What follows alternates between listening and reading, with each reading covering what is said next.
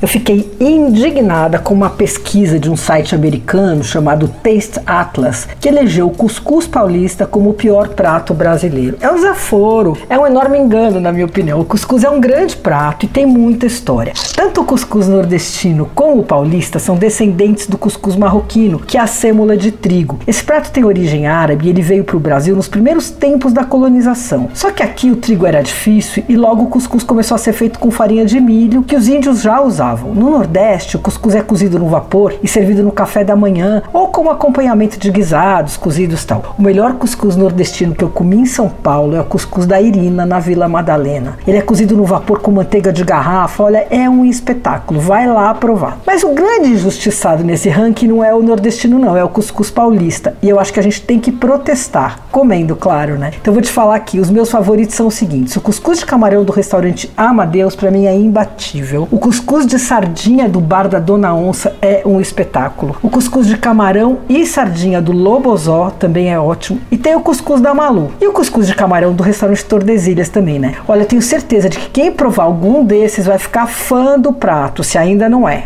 Você ouviu Por Aí. Dicas para comer bem com Patrícia Ferraz.